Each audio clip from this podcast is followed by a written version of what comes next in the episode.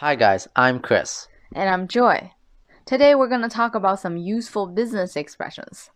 I'm absolutely certain that, I'm convinced that, I'm 100% positive that, these expressions are usually used to give strong opinions.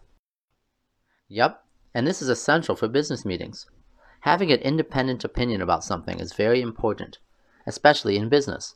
So if your boss asks you for ideas or opinions, you can say, Well, I'm absolutely certain that we did better this quarter. Sometimes people like to wait for others to ask for their opinions, but the communication will become very passive.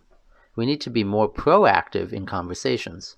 After other people have expressed an opinion, you should reply with your view right away, such as, I'm 100% positive that we can complete the tasks on time. Here's an example of how it can be used in a conversation.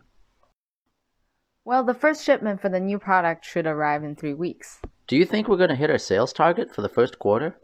I'm convinced that once people hear about the new features, they'll see how it's better than the other products out there. Yeah, you're right. I'll make sure that marketing will carry out their advertising strategy. Well, I'm pretty positive that listening to our channel every day will help with your English learning. I agree. And if you're looking for private English classes, feel free to contact us. Talk to you next time. Bye.